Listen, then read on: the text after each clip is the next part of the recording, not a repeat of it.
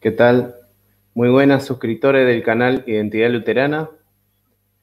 Les damos las gracias a cada uno de los que se ha conectado en la noche de hoy para poder ver esta entrevista, la segunda parte de la, entrevista que nos habría quedado con el pastor eh, Gabriel Burgueño. Sí, el tema era eh, evangelismo y marginalidad.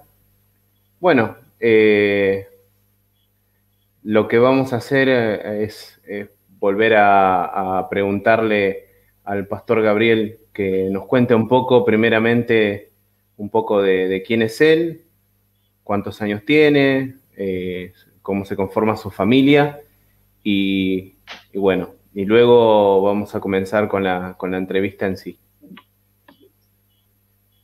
Bueno, gracias Juan, nuevamente por poder estar en tu espacio aquí en Identidad Luterana. Es un privilegio para mí también poder contar un poco de la labor que hacemos y bueno, compartir un poco también la experiencia de uno y lo poco que uno pueda saber en cuanto a esta cuestión de, la misión. Es lindo compartirlo y bueno, y también interactuar con otros hermanos que después de la primera entrevista eh, hemos podido, se han contactado y hemos podido dialogar algunas cuestiones. Como no son cosas que comúnmente se charlen quizá, o que se vean en los seminarios, en las universidades, hay como un vacío en ese sentido y hay muchas dudas a la hora de la aplicación de la misión en el contexto de la marginalidad, ¿no? Y más en un país tercermundista o en un continente tercermundista como, como es América del Sur, ¿no? Debería ser una, algo que, que tiene que estar latente dentro de la iglesia. Sin embargo, no es así. Pero bueno, yo soy el pastor Gabriel Burgueño, soy pastor de una misión luterana aquí en Mar del Plata. Yo, en realidad, nosotros empezamos como una misión presbiteriana hace unos cuatro años atrás.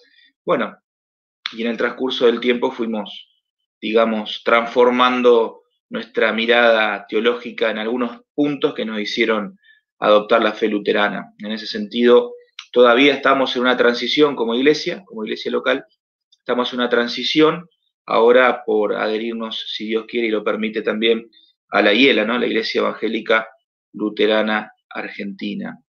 Eh, tengo 33 años, soy estudiante de teología en la Universidad Católica de Mar del Plata, la EUT, aquí en Mar del Plata. Y bueno, soy pastor de dos misiones, una misión que es la central, digamos, que es la que está hace cuatro años en el barrio Las Avenidas de la ciudad de Mar del Plata, en Argentina, eh, es una misión pequeña, somos entre 15, 18 hermanos. Miembros en realidad son un poco más, pero hoy en este, tiempo de pandemia quizás lo que están eh, viniendo y sirviendo al Señor son un poco menos.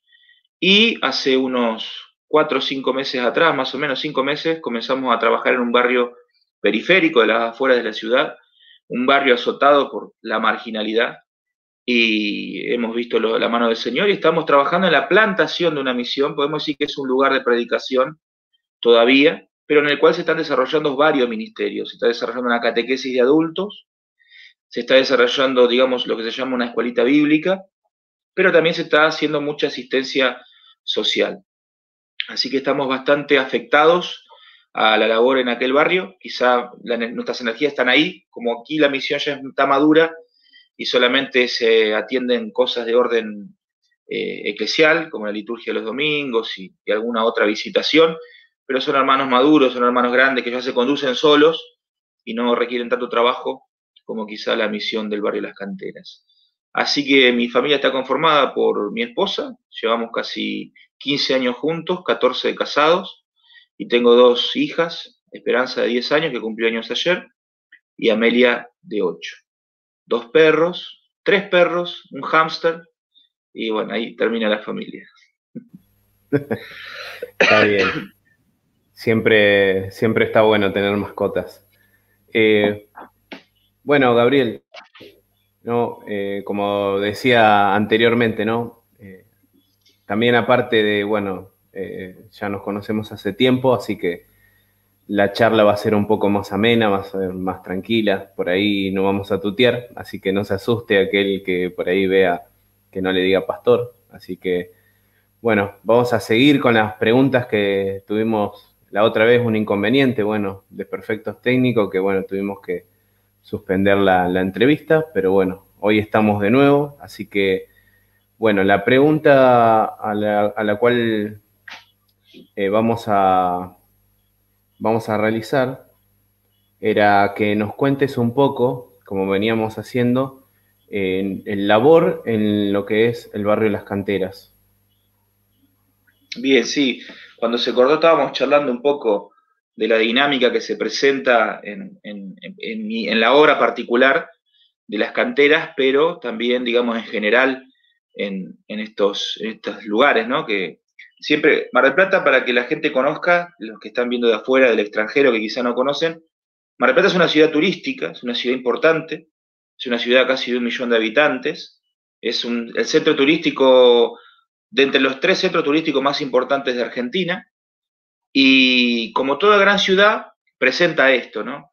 Presenta esta, esta problemática de la periferia, de los alrededores de la ciudad, de los barrios más alejados, que son siempre aquellos barrios que presentan, digamos, falta de infraestructura, falta de servicios públicos, falta, digamos, de la presencia del Estado y de las instituciones, porque no solamente del Estado, sino también de las instituciones de orden religioso, eh, de orden social, de orden cultural, ¿no? que también hacen a la, sociedad. Entonces, en este sentido, Mar del Plata presenta los rasgos característicos de todas las ciudades importantes de un país, donde se centra el núcleo en el centro y a medida que se va yendo hacia las periferias, se va viendo esa cuestión de los estratos sociales las diferencias sociales, ¿no? Eh, es así, uno va cruzando las avenidas y va empezando a ver más pobreza, más pobreza, más pobreza, hasta que llega al fondo donde ya prácticamente las casas son de cartón y, prácticamente la gente vive en un estado de abandono, ¿no? Entonces, bueno, el contexto donde nosotros trabajamos es un contexto así, un barrio bien periférico, donde se encuentran multiplicidad de testimonios, multiplicidad de historias de vida, y todas, digamos, siempre caracterizadas eh, e interpeladas por esta cuestión ¿no? de eh, la pobreza, la falta de educación, la falta de cultura y, otras cosas, otros males, otros males propios de estos lugares, ¿no? Eh, entonces, la, la, misión del barrio de las canteras comienza, digamos, primero comienza, se gesta en la intención de la iglesia. Nosotros siempre supimos como misión, por eso se llama Esmirna la misión central. Esmirna tiene una característica, la iglesia del Apocalipsis. Dios le dice, eh, le dice al ángel de la iglesia, le dice, porque tú eres pobre, ¿no? Y habla de pobreza material, habla de pobreza en infraestructura, pero en realidad eres rica en gracia, ¿no? Eres rica en obras de caridad. Entonces, en ese sentido, siempre nos sentimos identificados como misión, puesto que somos todos de clase trabajadora. Eh, la, gran la gran parte de nuestra misión central son personas de trabajo, sin estudios, pero con una gran fuerza de voluntad y con una gran, una gran cultura del trabajo, ¿no? Así como nosotros somos descendientes de italianos, de españoles, que tenemos esa carga genética, ¿no? Que viene nosotros del, esfuerzo, del trabajo y del meterle, darle, darle fuerza, ¿viste? Entonces, siempre estuvo en nuestro corazón trabajar en el orden de lo social y a través de lo social llegar con el Evangelio, ¿no? Entonces, en estos cuatro años intentamos muchas veces eh, buscar la forma de penetrar dentro de, esto, de estos lugares. Y recién se dio este año, eh, fue muy, muy gracioso cómo se dio, porque en realidad eh, una hermana que venía a nuestra iglesia se mudó para ese barrio y comenzamos a hacer, digamos, una casa de oración, como se dice, en su casa. Y a mí se me ocurrió la idea de ir a repartir volantes casa por casa con mi teléfono, un volante de esos que uno compra en una librería cristiana que tiene un versículo bíblico. Atrás tenía mi teléfono y decía Pastor Gabriel, cualquier consulta o necesidad, comuníquese a este teléfono. Y uno de esos papelitos llegó a la casa de, una mujer, una mujer adulta, que se llama María y que es la que hoy nos brinda su casa para, todo el trabajo misional, que tiene la característica de estar, digamos, con un arresto domiciliario. Creo que ya lo conté la otra vez, ella está con un arresto domiciliario que tiene una tobillera electrónica donde está eh, constantemente monitoreada satelitalmente para que no se mueva de su hogar. ¿no? Usted imagínese que no debe ser nada fácil vivir ya hace dos años de esa manera. Así que esta mujer nos llama con, ganas de, charlar, de, ser escuchada, y bueno, y ahí nos acercamos, fuimos con la palabra del Señor. Lo primero que hicimos en realidad fue oír. ¿no? Creo que acá hay un, un tópico importante para todo aquel que quiera hacer trabajo misional en general, pero principalmente en estos lugares. Hay historias de vida. Y estas historias de vida quieren ser contadas, ¿no?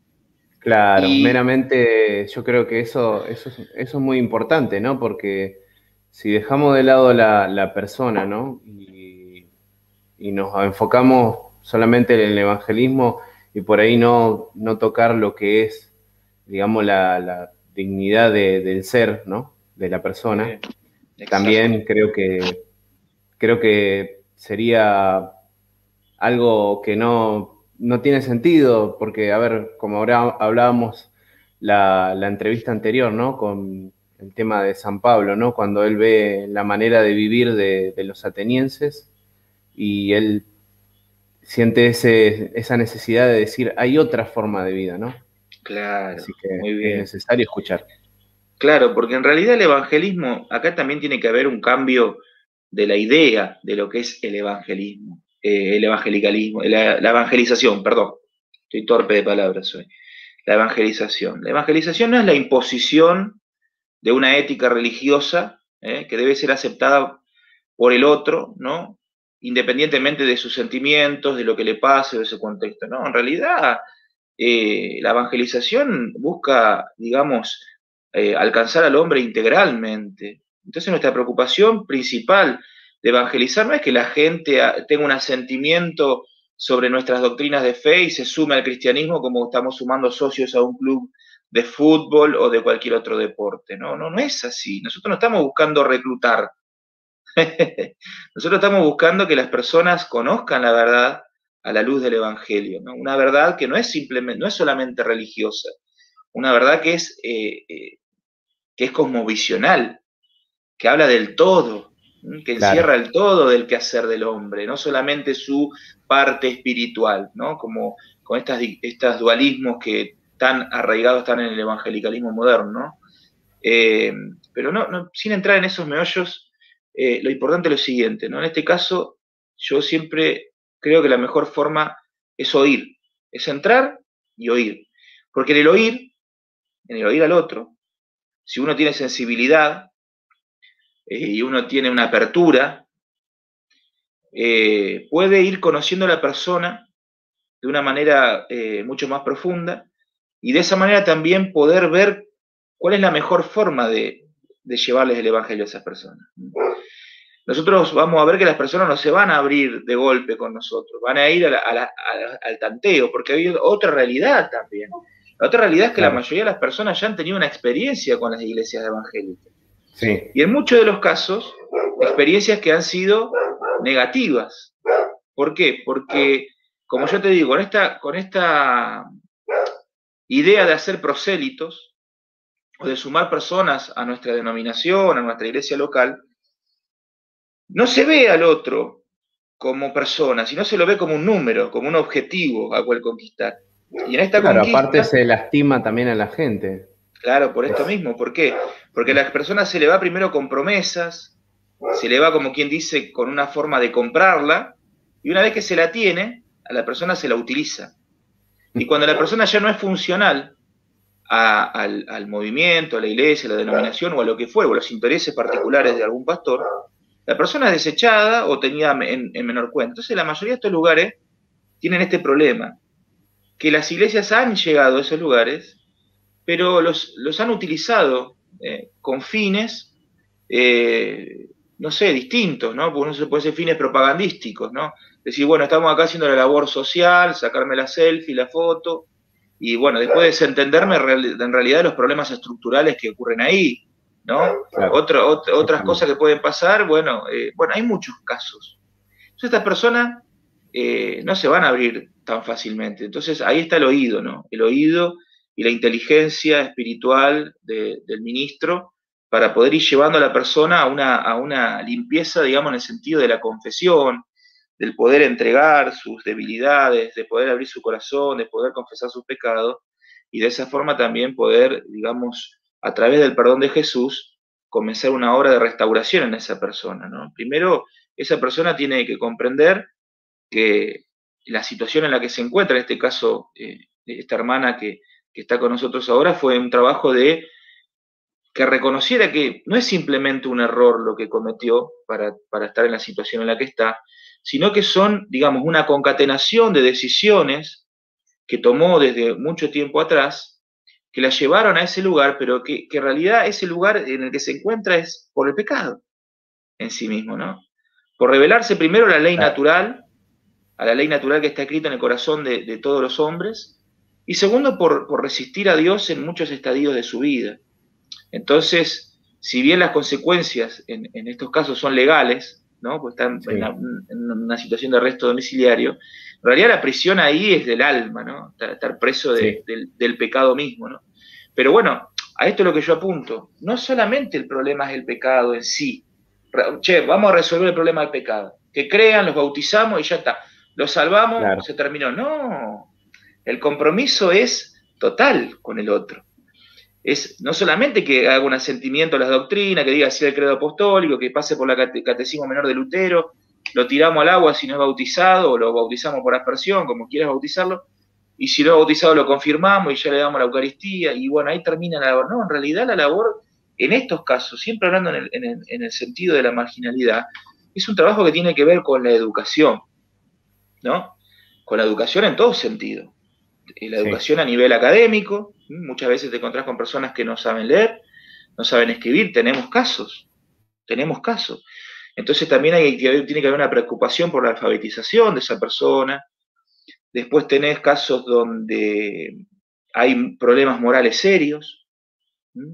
En estos, en estos lugares en los que nosotros trabajamos hay homosexualidad, hay personas con, que son transexuales, jóvenes, chicos, estamos hablando de personas de 15, 16, 17, 18 años, ¿no? Sí, sí. ¿Y por qué? ¿Y por qué? ¿Por qué? Por, claro, porque en estos lugares donde, donde hay ausencia de todo sentido institucional de todo tipo, más la estigmatización social propia de cualquier sociedad burguesada y capitalista como la que vivimos, lo que provoca es que en estos lugares la violencia intrafamiliar, los abusos sexuales, nunca salgan a la luz, ¿no? Y estas personas lamentablemente están atravesadas por estas situaciones y estos contextos, y al no haber instituciones que trabajen en estas cuestiones o que por lo menos las adviertan y puedan, digamos, eh, a estos chicos dirigirlos desde chicos, ayudarlos a, superar estas cosas que pasaron, aparte de la cuestión legal, obviamente, y la justicia que debe haber, que, no, que no hay, ¿no? Porque esto pasa en las familias, abusos sexuales, violencia de chicos, abandono y un montón de otras situaciones provocan estas cosas que te estoy mencionando, provocan delincuencia, provocan drogadicción, provocan eh, homosexualidad y todo este tipo de cuestiones, perversiones sexuales y, bueno, cosas de otra índole, ¿no? Entonces, eh, en ese sentido, eh, el trabajo en estos lugares, te encontrás este tipo de cosas, por lo tanto, vos fijate que la tarea misional acá es siempre particular, entonces, en esta multiplicidad de situaciones con las que vos te encontrás, con esta multiplicidad de historias de vida, vos tenés que tratar con cada una de ellas particularmente y tenés que tener la apertura en tu espíritu, en tu alma y en tu inteligencia también, para respetar los procesos de Dios en esas personas, ¿no? Acá también hay una cuestión antropológica de fondo, en ese sentido, está por encima de nuestras pretensiones. Porque uno, por ejemplo, le pasa que como es exitista, busca siempre el resultado, ¿no? Entonces piensa que los cambios deben ser radicales, los cambios deben ser automáticos, debe haber conversiones verdaderas, legítimas, tangibles, palpables, ¿no? Eso es otro grave error. Un grave error que va a llevar a la frustración del ministro y que va a llevar también a la posibilidad de lastimar al otro. Porque yo le voy a imponer mi periodo, mi, tiempo, le voy a imponer mi moral, mi ética, cuando en realidad los procesos de Dios muchas veces no son eh, radicales. Y acá hay un gran problema del evangelicalismo norteamericano, como siempre digo, de ese pietismo que nos ha venido con, los anabaptistas y con los pentecostales, de, los cambios radicales. Claro.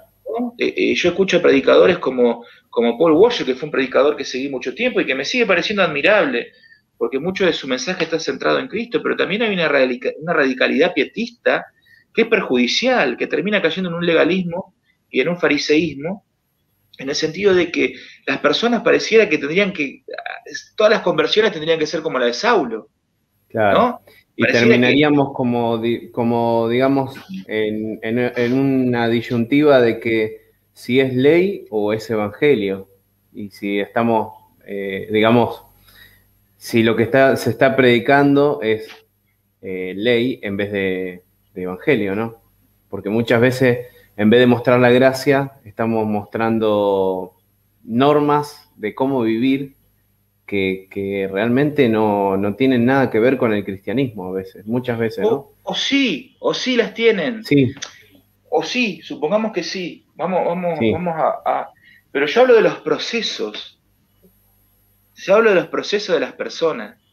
¿Se entiende lo que apunto? Por ejemplo, y, vamos a entrar en el meollo del asunto y vamos a hablar, a, eh, digamos, sin pelos en la lengua, porque no tiene sentido, ¿no? Eh, a veces hablar, digamos, no sé, cuidándose de qué o con academicismo. La cuestión es la siguiente, vos te encontrás con, un chico que tiene 17 años, 18, ¿no? Y que es transexual, ¿no? Esa persona quiere venir a la iglesia y vos sabés muy bien que para esa persona venir a la iglesia tiene que romper con un montón de temores que le surgen propiamente de saber que va a entrar a, un lugar cristiano y de saber cómo lo van a recibir, porque en su ser, en el fondo, sabe que, no es normal o que no está bien lo que está, lo que está sucediendo, lo que le está pasando, ¿no? Claro, Sin embargo, primero tiene que romper contra todas esas cosas, contra todos esos prejuicios que están, que están, ¿no? Que hay que ver si la iglesia está preparada para recibir personas así.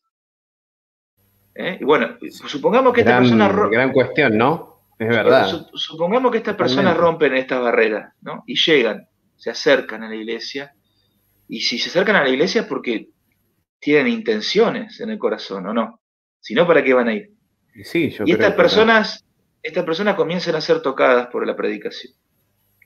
Comienzan a sentir que, que tienen deseos de Dios, que quieren reconciliarse con Dios por medio de Cristo, que tienen pecados, que los quieren confesar, pero en esa persona va a comenzar ahora un proceso de lucha entre el bien a alcanzar y la situación propia de la actualidad que no va a cambiar de un día para el otro. Porque primero que hay condicionamientos, puede haber condicionamientos genéticos. Ahora tenemos las ciencias. Puede haber condicionamientos genéticos, hormonales, Puede haber condicionamientos psicológicos. Puede haber condicionamientos culturales. Entonces, todos estos condicionamientos en el ser de la persona, que han formado su personalidad, persona es una cosa, personalidad es otra, personalidad es el ser en acción, el ser en la actualidad siendo quien es, no va a ser un cambio radical. Entonces nosotros tenemos que estar dispuestos ¿Cuál es el trabajo en este sentido? ¿Cómo, cómo lo encaro? ¿Llevará tiempo? Y lleva tiempo. Quizás lleve años, años de convivir, años de, de, asistirlo, años de ver fracasos en esa persona, que van a ser fracasos de la comunidad también. Porque ahora como son parte del cuerpo, se duele el cuerpo también. Y ah, estamos dispuestos, escuchá, escuchá, estamos dispuestos, estamos dispuestos como cristianos evangélicos o protestantes, Estamos dispuestos a la restauración de un infiel, ¿no? Un marido que fue infiel, estamos dispuestos. Pero ¿estamos dispuestos a la restauración de un homosexual? ¿Con los procesos convenientes y con los tiempos de Dios en sus vidas?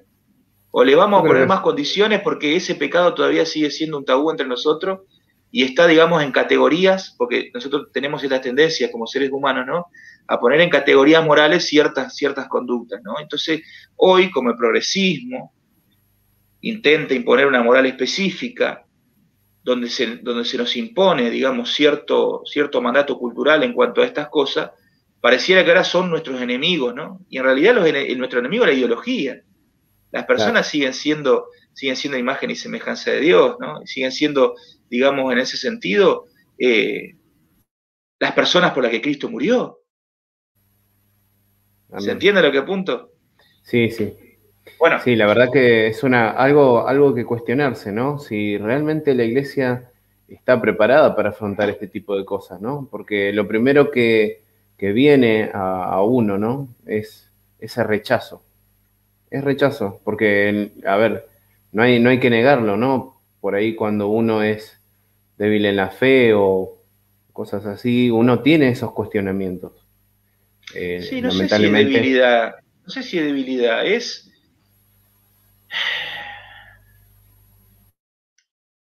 Acá hay una cuestión que tiene que ver con nuestra mirada de las cosas, ¿no? Y nuestra mirada de las cosas está atravesada por, como siempre digo, por un montón de condicionamientos.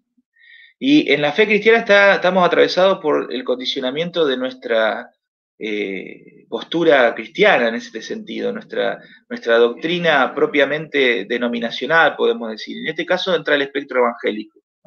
Vamos, vamos a meterlo todo en la misma bolsa, ¿no? los evangélicos. Eh, durante años, años, años, años, se han podido, digamos, eh, sobreponernos a un montón de cosas que veníamos haciendo mal, ¿no? Por ejemplo, en, el siglo XIX, eh, muchas corrientes cristianas apoyaban la, esclavitud, ¿sí?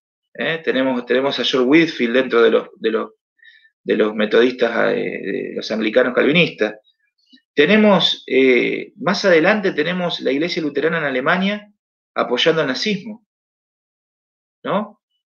y vemos eh, un grupo de teólogos y, de reaccionarios como Dietrich Bonhoeffer y otros diciendo, no, ¿qué pasa acá? Acá tiene que haber cambios de paradigmas, acá tiene que haber una, nueva eh, interpretación del ser del hombre, ¿no? de su dignidad en cuanto a imagen de Dios, su, digamos, su dignidad eh, en cuanto superación de la, de la, cultura, de la identidad propia, digamos, terrenal, sino desde su punto de vista trascendente, ¿no? Como, como imagen de Dios y como ser humano. Eh, y así vamos a ver que el hombre va superándose en un montón de, un montón de aspectos en cuanto a la inclusión, y la inclusión en el buen sentido de la palabra, ¿eh? Porque otra cosa que tenemos muchas veces es que no, no utilizamos términos porque se lo apropiaron los liberales o se los apropiaron los progresistas, pero que son términos que bien utilizados son propicios para la discusión. Y en este sentido, nosotros los cristianos somos una iglesia inclusiva. ¿Por qué? Porque primero que Jesucristo rompe con un paradigma judío-gentil. Y de ahí en adelante, de ahí en adelante, la moral cristiana va avanzando a lo largo de la historia y restituyendo al hombre, digamos, su lugar dentro de la sociedad, rompiendo con todas las discriminaciones y con todas las formas de sometimiento, tanto no solo físicas, psicológicas, sino culturales y sociales. Y en este sentido tenemos que replantearnos hoy en día, y yo creo que está haciendo muy bien este trabajo el magisterio de la Iglesia Católica, la cuestión de, digamos, eh, la homosexualidad y de todas estas tendencias sexuales que son, obviamente que son pecaminosas, no lo negamos. No lo negamos. Sin embargo, el tratamiento hacia estas personas nunca fue realmente, digamos, revisado por la Iglesia a fin de poder darle, digamos, una acogida verdadera a estas personas dentro de nuestras congregaciones. Y en ese sentido también darle, digamos, un remedio propicio para su situación actual. Eh, por eso, viste, como, te decía yo, siempre lo que tratamos de imponer, digamos, un periodo, un término en cuanto a su realización como cristiano y al abandono de ciertas prácticas. Y si esto no ocurre, entonces ya desechamos a la persona. Y esto yo lo he visto en carne propia. Pero bueno, ya no estamos yendo por otro lado, ¿no? Me parece que estamos eh, discutiendo. Pero ¿por qué estamos hablando de esto? Porque esto se da en estos ambientes. En estos ambientes, lamentablemente, nosotros nos vamos a encontrar con muchísimos casos de abusos sexuales. Muchísimos casos de abusos sexuales. Entonces ahí el pastor misional va a trabajar con dos cosas. Primero con la víctima, pero también con el victimario. Porque en estos lugares el victimario casi nunca es denunciado o casi nunca, eh, digamos, eh, logra la justicia poder hacer algo porque o no hay denuncias o porque pasó mucho tiempo, ¿no? Entonces, en ese sentido, vos fíjate qué importante también es la cuestión de la educación, como yo hablaba, ¿no? Por ejemplo, yo este domingo, este sábado, tuvimos escuelita bíblica, ¿no? Y teníamos un grupo de chicos de distintas edades, entonces llevamos proyector y hablamos de la creación. Un video muy lindo que hay, que es un extracto de la película de Noé, la película de Hollywood, digamos, donde muestra cómo fue creado todo, ¿no? Con, una gráfica espectacular. Y en una parte muestra cómo el hombre, por la transgresión, entra al pecado, ¿no? Y muestra a Caín matando a Abel y una sucesión de escenas donde muestra la guerra y la maldad del hombre. Bueno, Entonces, cuando termina, abro una serie de preguntas donde que yo quería que los chicos me manifestaran qué les había impactado del video en general. Entonces, uno de los chicos habló sobre esta cuestión de eh, el hermano matando al hermano y de la maldad. Entonces, ahí yo aproveché ese momento, no solo para hablar que sí, que el pecado trajo la desgracia a la humanidad, sino aproveché para hablar del amor que uno debe tener por el prójimo, cuidarlo, no molestar a nuestros amiguitos en el colegio, bla, bla, bla, Y ahí les dije, y ahí les entré el tema. Así como nadie, como ustedes no deben molestar, ni transgredir, ni hacerle ningún mal a nadie, así tampoco nadie debe hacerlo con ustedes. Independientemente si es su papá, su mamá, su abuelo, su tío, su primo, su amigo. Nadie puede traspasar los linderos que no corresponden. Ustedes, entonces ahí empecé, ¿no? A tratar cuestiones, ¿no? Del abuso físico, psicológico, sexual, con, cierta delicadeza, ¿no? Lo hice, obviamente, pues siempre estamos hablando a chicos. Pero en ese sentido también yo entiendo que tengo un compromiso moral en cuanto a la educación en, este, en esta área sexual, porque yo reconozco que está esa problemática y que la única forma de solucionar esa problemática es generando conciencia dentro de los posibles victimarios para que ellos también sientan la confianza con su pastor para poder contarles si le está pasando esto. Y ahí yo voy a tener que tomar cartas en el asunto, porque ya mi labor es integrar en ese sentido. ¿Se entiende? Ahora yo pregunto esto, y si hay pastores viéndome, si hay hermanos viéndome, ¿cuántos están dispuestos a esto?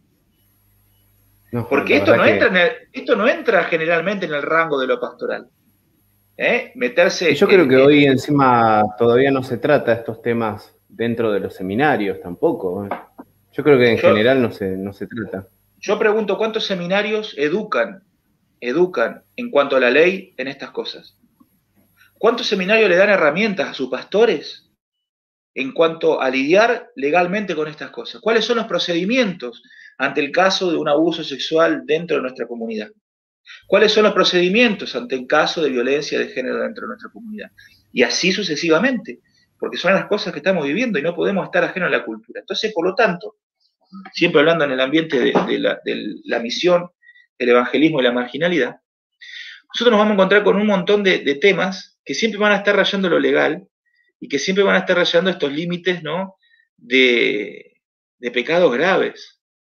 Por eso hay que estar, eh, digamos, primero hay que estar preparado a nivel espiritual en el sentido de estar aferrado al Señor, más que nada, no es que ser súper espiritual, me refiero a, sostenerte de la gracia de Dios, porque humanamente a veces uno quisiera eh, actuar en conformidad a la carne muchas cosas, ¿no? Pero también eh, hay que estar preparado en un sentido, en este sentido es importante que lo que te voy a decir, es que no tenemos que imponer nuestra ética, porque nosotros hemos sido, muchos de nosotros hemos sido educados en otros ambientes, hemos tenido otras oportunidades, Hemos tenido un padre que nos cuidó, una madre que nos cuidó, gente que nos educó, que nos marcaron un camino, hemos tenido herramientas académicas, un montón de cosas que esta gente no las tuvo. Por lo tanto, eh, eh, querido Juan, derribar la doctrina del pobreo, derribar la doctrina del pobreo, es una cuestión de generaciones. Y acá le voy a robar el pensamiento a un tío mío, de un tío que es un sabio, es un, es un filósofo, pero de barrio, él es pintor, ¿no? Y se dedicó todavía a la obra, pero es una persona muy profunda, que ha estudiado muchísimo, muchísimo la fe cristiana, es cristiano, y ha estudiado muchísimo, un montón de cosas, pero siempre de orden, en orden, digamos, ¿cómo te puedo decir? Autodidacta. Y él, una vez charlando en, en, su casa, en esas tantas charlas que teníamos, mientras yo hacía algún trabajo ahí, él me habló de esto de la doctrina del pobreo, ¿no? Y la doctrina pobreo vendría a ser, para definirlo, como una, una acción sistemática y perpetua por parte, digamos, del hombre, en el sentido del hombre, cuando me refiero al hombre en este sentido me refiero al, hombre que tiene poder, que puede ser un Estado, puede ser el establishment, pueden ser los poderes económicos, principalmente los poderes económicos que hoy gobiernan los mundos, que gobiernan el mundo, que gobiernan las naciones, por cuanto ya las, las naciones pierden soberanía, en cuanto a, nación por las, presiones internacionales del Fondo Monetario Internacional y de un montón de otras agencias eh, económicas. La doctrina de pobreza es esta cuestión sistemática y perpetua de destruir a los países emergentes y tercermundistas como el que vivimos nosotros en un sentido académico, cultural, social y económico. Vos fijate que nosotros en nuestro país, en Argentina, tenemos un mal radicado. Tenemos cuatro o cinco generaciones de personas que no saben trabajar. Cuatro o cinco generaciones de personas que solamente esperan recibir la ayuda del Estado y de la Iglesia. Totalmente. Que no tienen voluntad ni capacidad de salir a trabajar. A las cuales nuestra primera reacción como seres humanos es decirle, bueno, estos son unos vagos, planeros, choriplaneros, porque tenemos un sesgo, un sesgo cognitivo ¿eh? y somos tan pobres intelectualmente que tenemos que siempre caer en esas dicotomías políticas que son parte de una estructura de dominio que está hecha a propósito por la ingeniería social para mantener estupidizada y peleada la sociedad. Pero bueno, es otro punto de vista. A lo que apunto es lo siguiente, en esta doctrina del pobreo, lo que se ha hecho durante décadas en Latinoamérica principalmente y en Argentina fue desgastar el tejido social haciendo que por medio de la droga, por medio de la droga, por medio del fracaso de las instituciones educativas, por medio de la destrucción de, digamos, y la, persecución del cristianismo, quien siempre fue, en un sentido cultural y espiritual, eh, el que le ha dado al hombre un sentido de identidad, ¿sí? Y el que le ha dado al hombre un camino a seguir. Y la, cuestión cultural. Se ha permeado a cierto sector de la sociedad, que primero, primeramente eran estos grupos marginales, pero que ha llegado a la clase trabajadora y ahora llega a la clase media, que es esta cuestión del pobreo, y el pobreo en realidad no es solamente pobreza material, sino que es pobreza cultural, pobreza académica, pobreza en el orden moral y pobreza en el orden eh, material, ¿no? Entonces, en esta doctrina del pobreo, ¿para qué está hecha?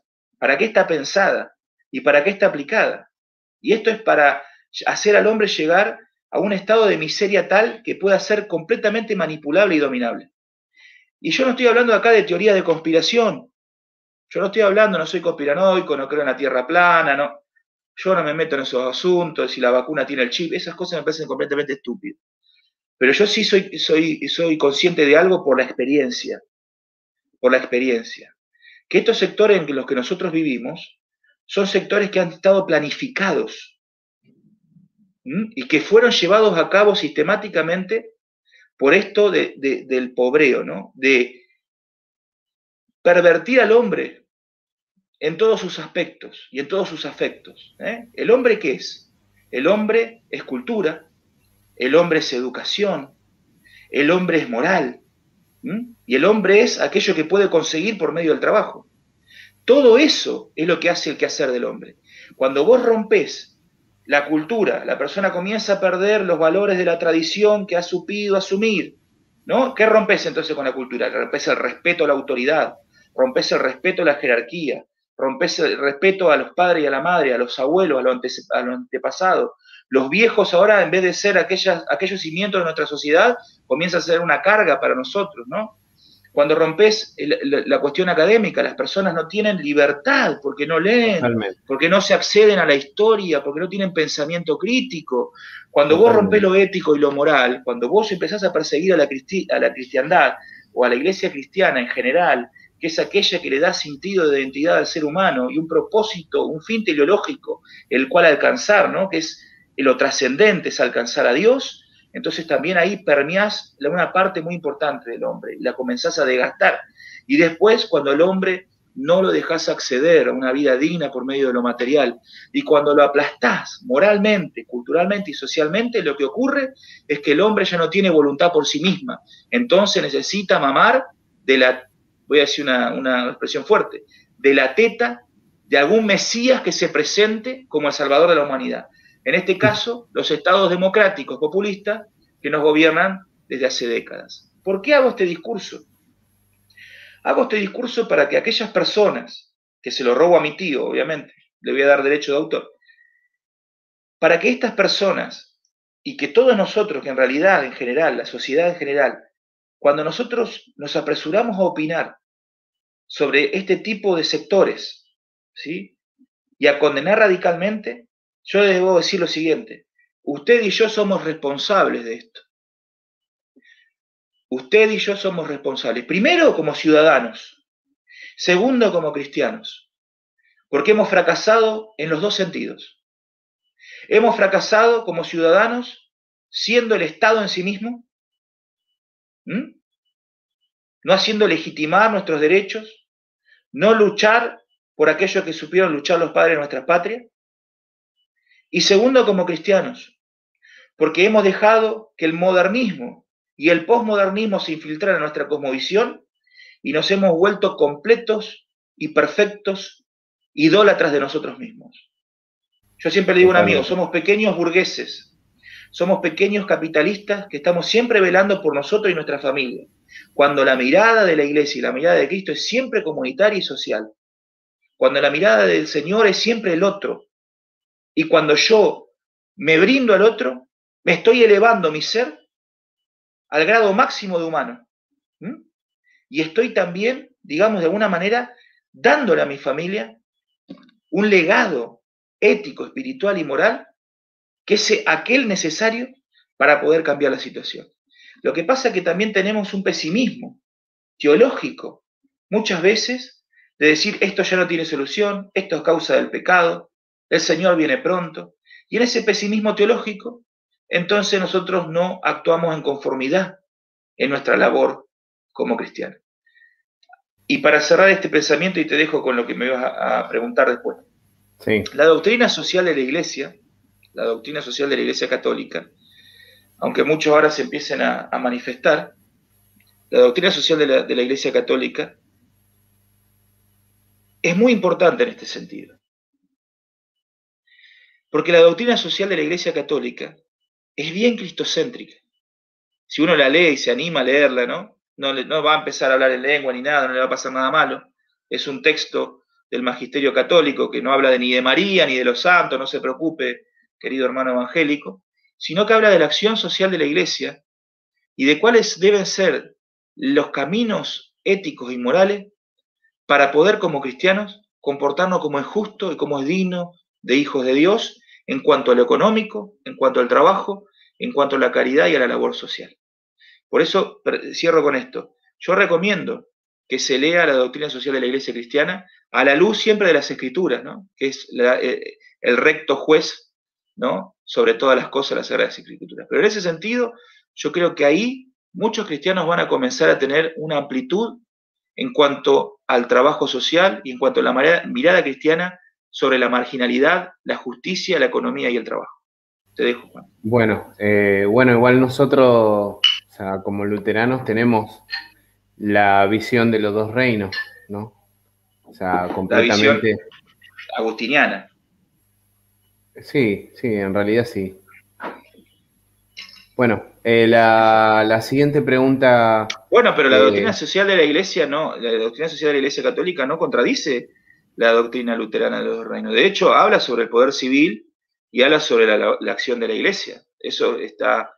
¿Lo leíste vos a la, doctrina social de la iglesia? No, no, no. Yo comentaba solamente porque por ahí la gente, o sea, para que tenga más una idea de que, bueno, que eh, nosotros también contamos con, con esto, ¿no? O sea, porque también tenemos también un escrito eh, relacionado con lo que es la política y, la, división entre la iglesia y el Estado, ¿no? claro, con una, gran, con una gran diferencia y con una gran salvedad, ¿no? Que un escrito fue escrito hace 500 años, ¿no? Con los contextos sociales y políticos completamente diferentes, con desconocimientos de antropología, con conocimientos de genética, con, desconocimiento de antropología, con desconocimiento de genética, con desconocimiento de ciencia, con, desconocimiento de sociología, con desconocimiento de historia. ¿Y por qué lo digo esto? Porque muchos se van no, pero ojo que no, no, no, para, para, porque también hay actuales, o sea, bueno, por hay, eso digo, hay, hay cosas renovadas que es, tratan también de lo mismo. O sea, es, eh, tenemos nosotros como luteranos confesionales documentos, o sea, más actualizados. No es que esto quedó ahí en la nada. Simplemente que por ahí, eh, como, como, pasa ¿no? actualmente, eh, no llegan o a veces no se traducen o no, no, no, no, no, llegan más allá de lo que, de lo que, bueno, de lo que normalmente se hace, ¿no? De, traducirlo en inglés o en algún otro idioma y nada más, y queda ahí. Claro. Bueno, en ese sentido, si no llega, entonces no están. No sé si vos me entendés. Bueno, está bien. Eh, bueno. continuamos con la, siguiente pregunta. Sí, bueno, es. Eh, ¿Con qué cosas nos podemos encontrar en estos ámbitos sociales? O sea, algo hablamos ya, Sí, ya más o menos. pero por ejemplo, vamos a, decir, ¿no? Me imagino que te habrá pasado, ¿no?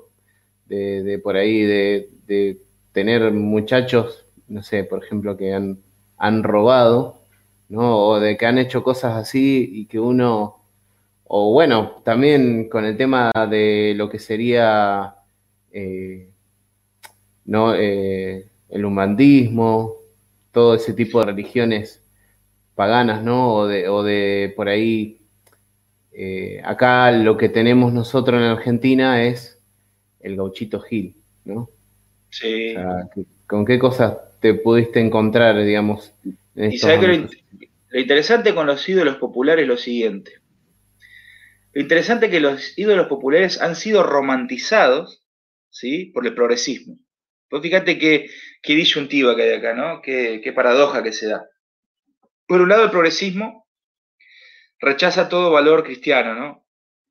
Rechaza el cristianismo en general, ¿no? El cristianismo lo ve como algo que atrasa, algo que tiene que ser superado, algo que tiene que ser erradicado del consciente colectivo.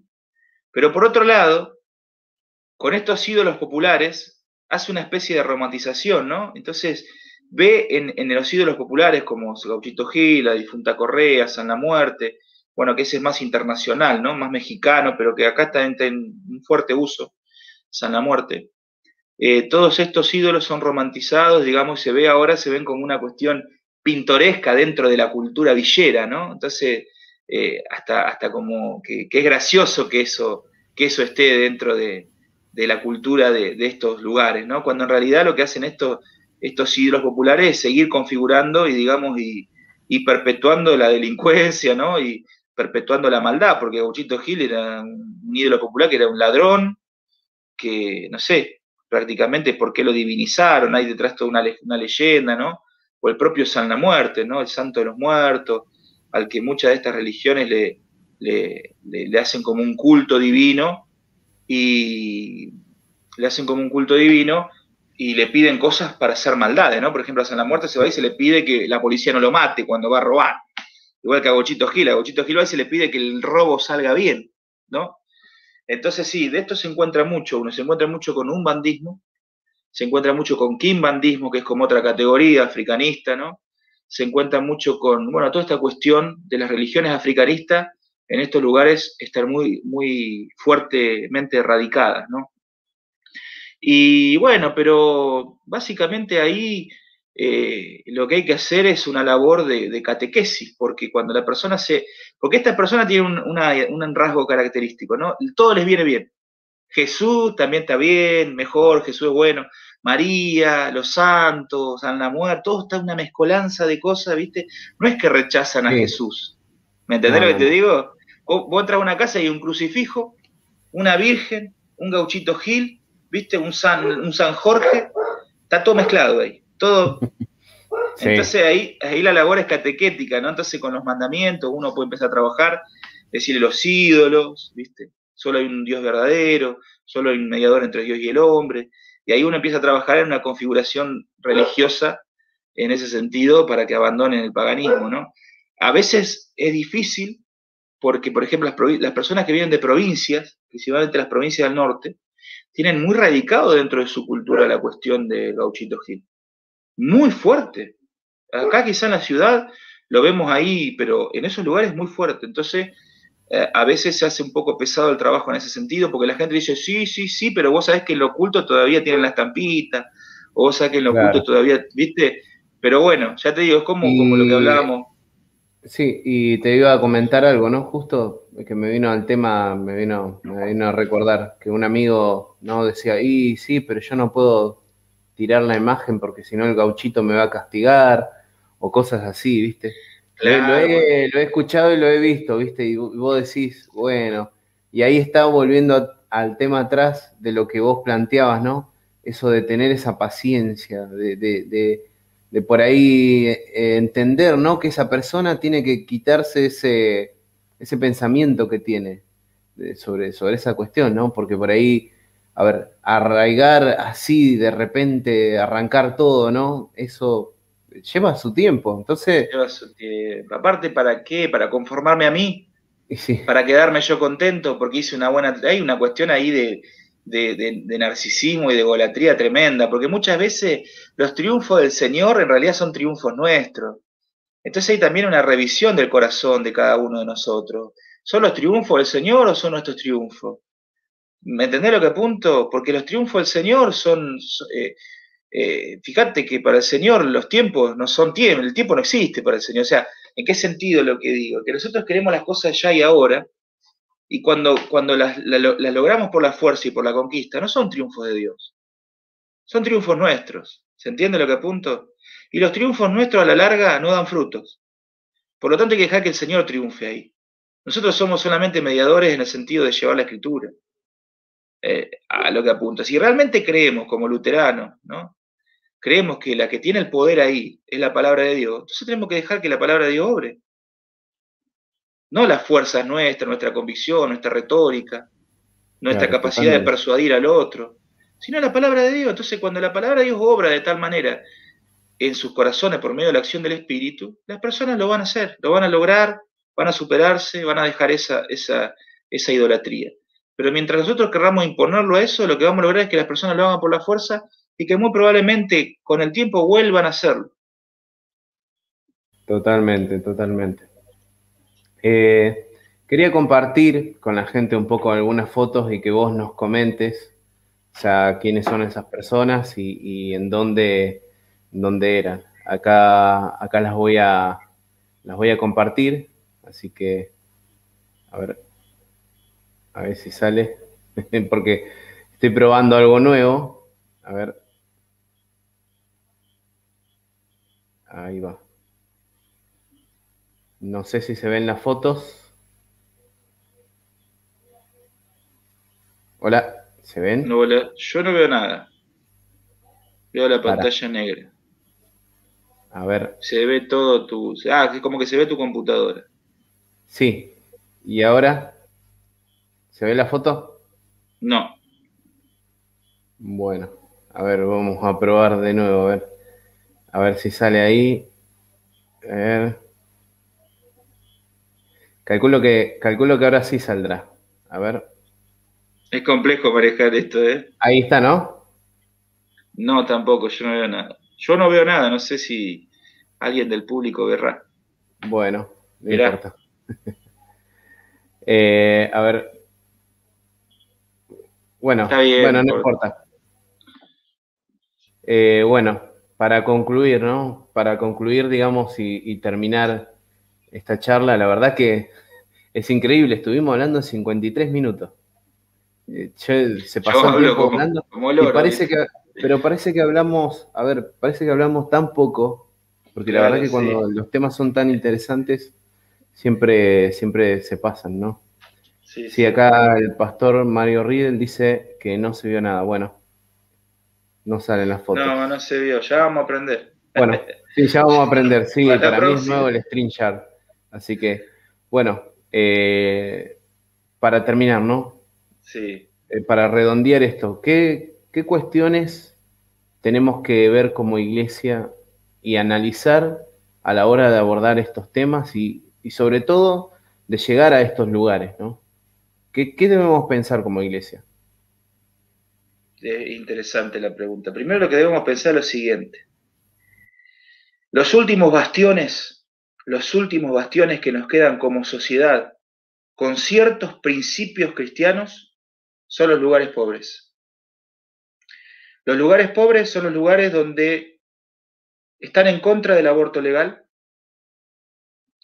Los lugares pobres son aquellos que están en contra de la nueva moralización progresista a pesar de todas sus fallas y pecados, sus cuestiones delictivas, todo eso, todavía hay principios y valores en cuanto a la tradición, eh, en cuanto a esto que te digo yo de la cuestión de, la vida, ¿no? En, cuanto a la cuestión de, la espiritualidad.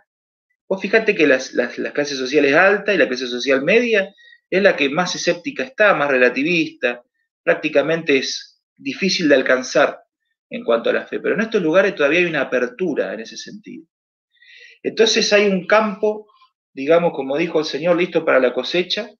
El problema está que no están ni las ganas, y te voy a decir por qué no están las ganas. Porque a estas personas no suele, no se les suele sacar mucho provecho. Acá no hay plata. Eh, es difícil que estas personas puedan beneficiarnos en algo. Es difícil formar comunidades en, estas, en, estas, en estos lugares de acuerdo a nuestros lineamientos, a nuestra liturgia, a nuestra forma de ver el culto, a nuestra forma de hacer visión. Es difícil, hay que adaptarse. Entonces estos tres, para no seguir, pueden ser uno de los principales, eh, las principales razones por que la gente nos interesa en estos lugares. Ahora yo remarco esto son los últimos bastiones que nos quedan donde todavía hay algunos principios eternos puestos en el corazón de esta persona.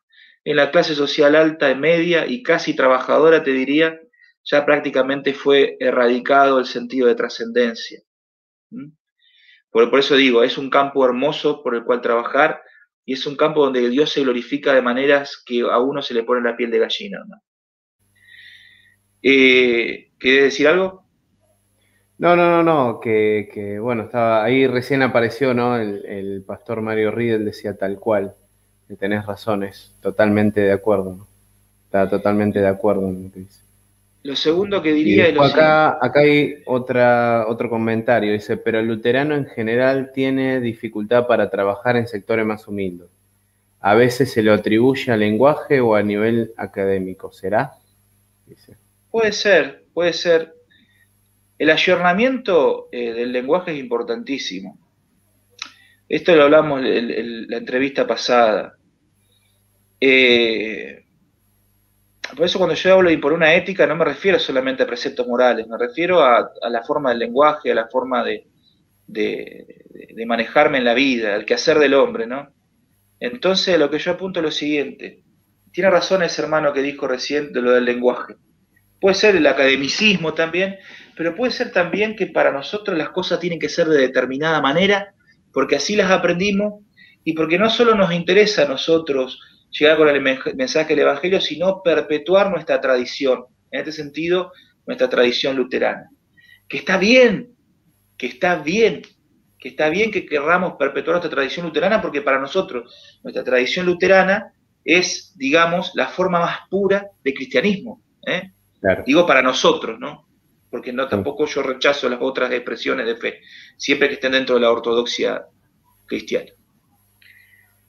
Entonces, cuando nuestros propios intereses están por encima de los intereses de Dios, que son salvar a las personas, independientemente de si uso alba o no uso alba, y no es que yo lo rechace, vos sabés que yo soy conservador en ese sentido, pero digo que en el trabajo misional, en el trabajo de la iglesia local establecida, está bien mantener una tradición y mantener una estructura, perfecto. En el trabajo misional hay que tener flexibilidad al principio. Y hay que educar a las personas para llevarlas hasta cierta forma de culto, cierta forma de trabajo, cierta forma de pensar. Y ese trabajo lleva muchos años. Por lo tanto, hay que estar... Perdón, ¿eh? justo el pastor Mario Riedel dice, es el campo para practicar la misericordia y el amor al prójimo. Tal cual. Es el, apoyando lo que dice el pastor, es el campo para negarse a uno mismo. Es el campo perfecto para negarse a uno mismo. ¿Se entiende? Donde ahí uno realmente va, va, a estar, va a probarse, va a decir realmente amo al Señor, porque vas a, ahí, y esto capaz que es fuerte lo que digo, ahí vas a fracasar mucho. Vas a fracasar mucho, vos principalmente como ministro. Segundo, como ser humano. Y tercero, en el, en el aspecto de, de los resultados, vas a fracasar mucho pero también vas a ver pequeños destellos de esperanza. ¿eh? Yo siempre digo lo siguiente, y lo hablaba con una persona la semana pasada y le decía, mirá, ella me decía, no, porque en estos lugares vos vas, les da, les da, les da, pero si te pueden después robar, si te pueden... Sí, tenés razón, le digo. Tenés razón. Y muchas de estas personas a las que vos ayudás y que vas a estar años, seguramente en la primera cambio te den la espalda. Pero si tan solo mi labor, si tan solo mi labor le brinda a uno o a dos niños, jóvenes o personas, la capacidad y, y el privilegio, primero de religarse a Dios, de reconciliarse con Dios por medio de Cristo, y segundo de poder desembarazarse de toda esa situación que vive y triunfar y sobreponerse a ello y salir adelante, entonces valió la pena. Valió la pena.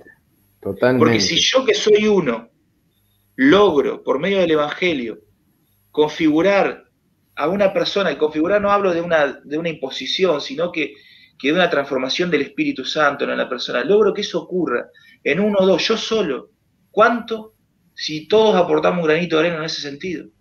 Entonces, eh, en términos, en términos de números, no tenemos que ser ambiciosos la obra del Señor. En términos de cambios radicales, tenemos que sacarnos esa, esa cuestión de la cabeza.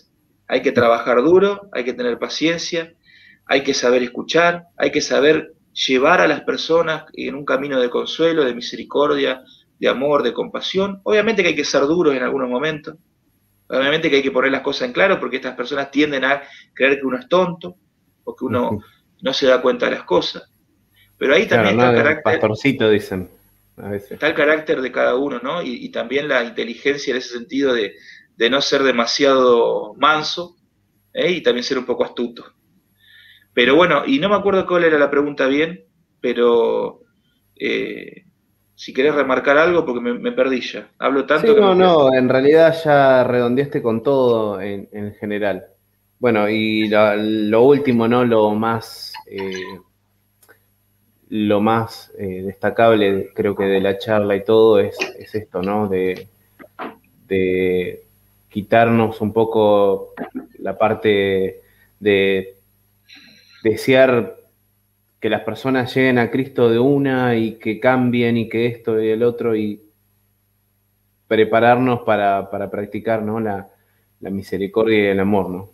la misericordia que queremos con nosotros. Porque yo no cambié radicalmente. Yo, mira, yo dejé radicalmente el consumo de drogas cuando, cuando conocí al Señor. Eso sí, pero eso no significa haber cambiado radicalmente. Eso fue sacar la cáscara, que el problema meollo del asunto estaba mucho más profundo. Y todavía sigo, todavía sigo. Yo necesito, en mí el proceso de Dios es mucho más paciente que el proceso que yo tengo que soportar con esta persona. De eso estoy seguro. ¿Mm? Entonces, es dar esa misericordia y esa gracia que Dios nos da todos los días, nada más. No es tampoco un gran sacrificio, ¿eh? porque muchas veces a veces exageramos. Grandes sacrificios hacemos los pastores, sí, no lo niego, en muchos órdenes, familia, economía.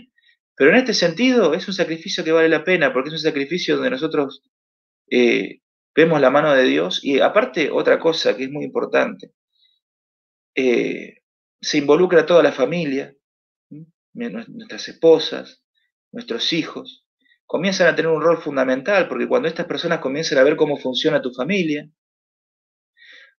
cómo están criadas tus hijas, ven la felicidad en tus hijos, y esto no es, no es a ver, no quiero sonar eh, vanidoso, pero un chico que está criado en, en un hogar amoroso, en un hogar donde se lo, se lo, se lo escucha, se lo contiene, donde se lo ama realmente, se le nota en su rostro y en esos lugares no los encontrás.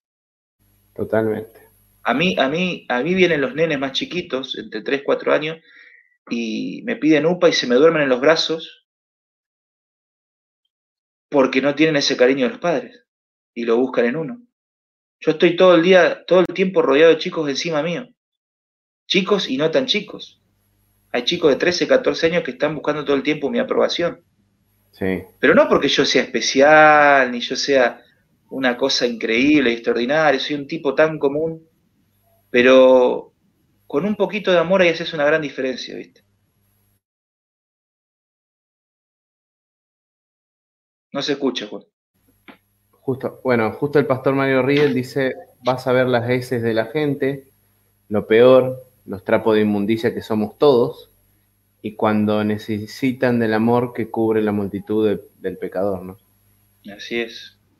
Y acá otra vez Mac Leader Boy dice, hay que aceptar que cuando esos hermanos fallan, no me fallan a mí, sino que a Cristo tal como lo hago yo también.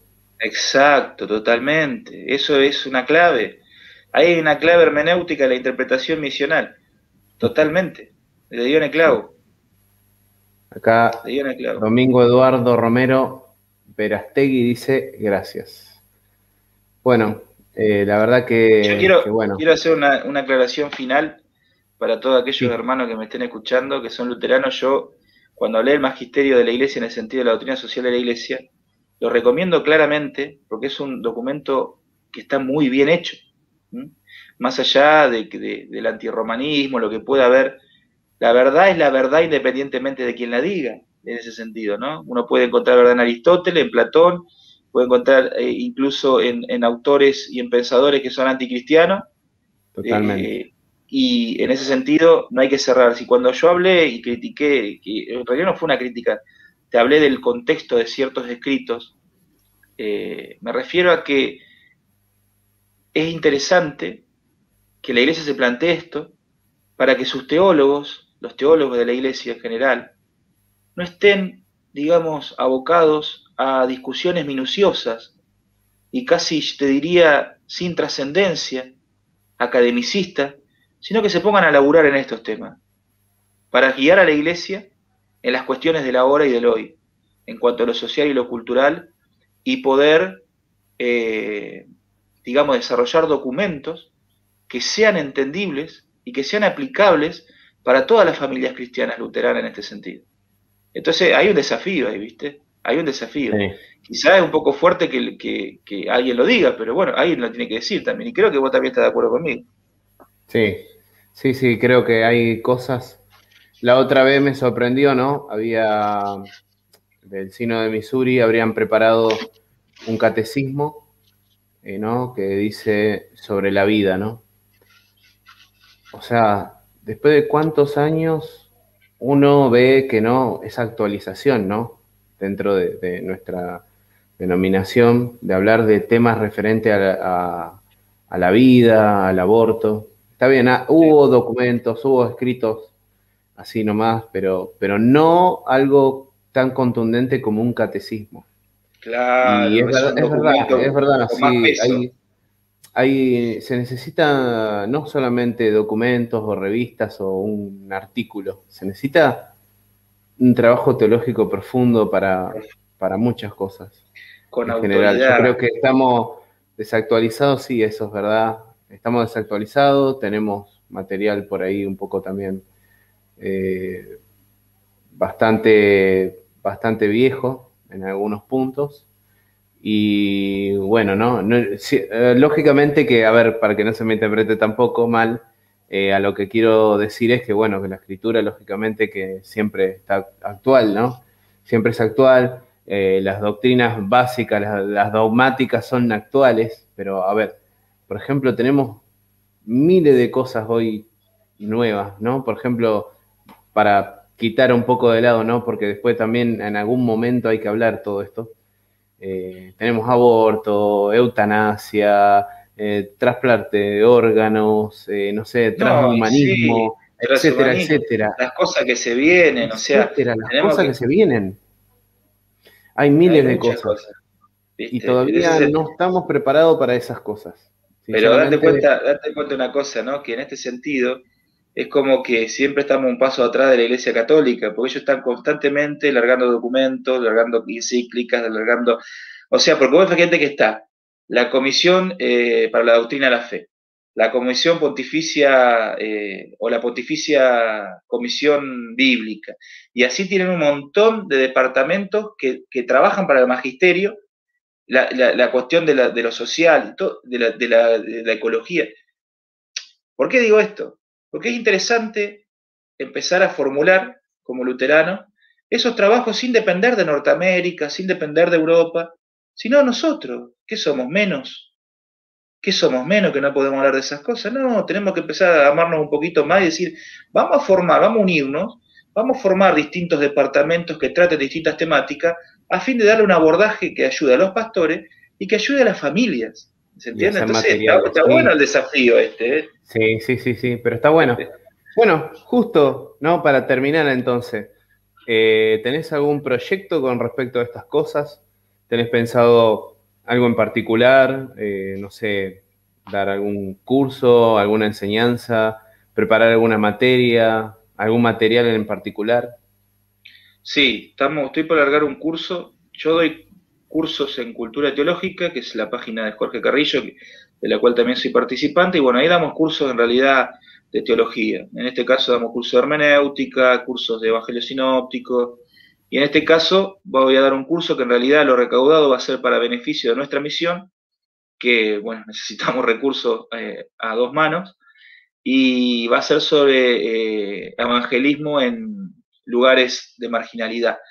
Es un curso de cuatro clases, de cuatro clases de una hora y media, dos horas más o menos por plataforma Zoom, y que vamos a abordar las dos primeras clases, una antropología social de esos lugares, a la luz de, las Sagradas Escrituras y a la luz también, digamos, de, algunos documentos magisteriales, tanto católicos como eh, eh, escritos teológicos protestantes, y vamos a también a tratar las, las otras dos clases, las dos últimas clases, temas de orden práctico y de trabajo de campo, ¿no? Así que va a estar dividido en dos, en dos secciones.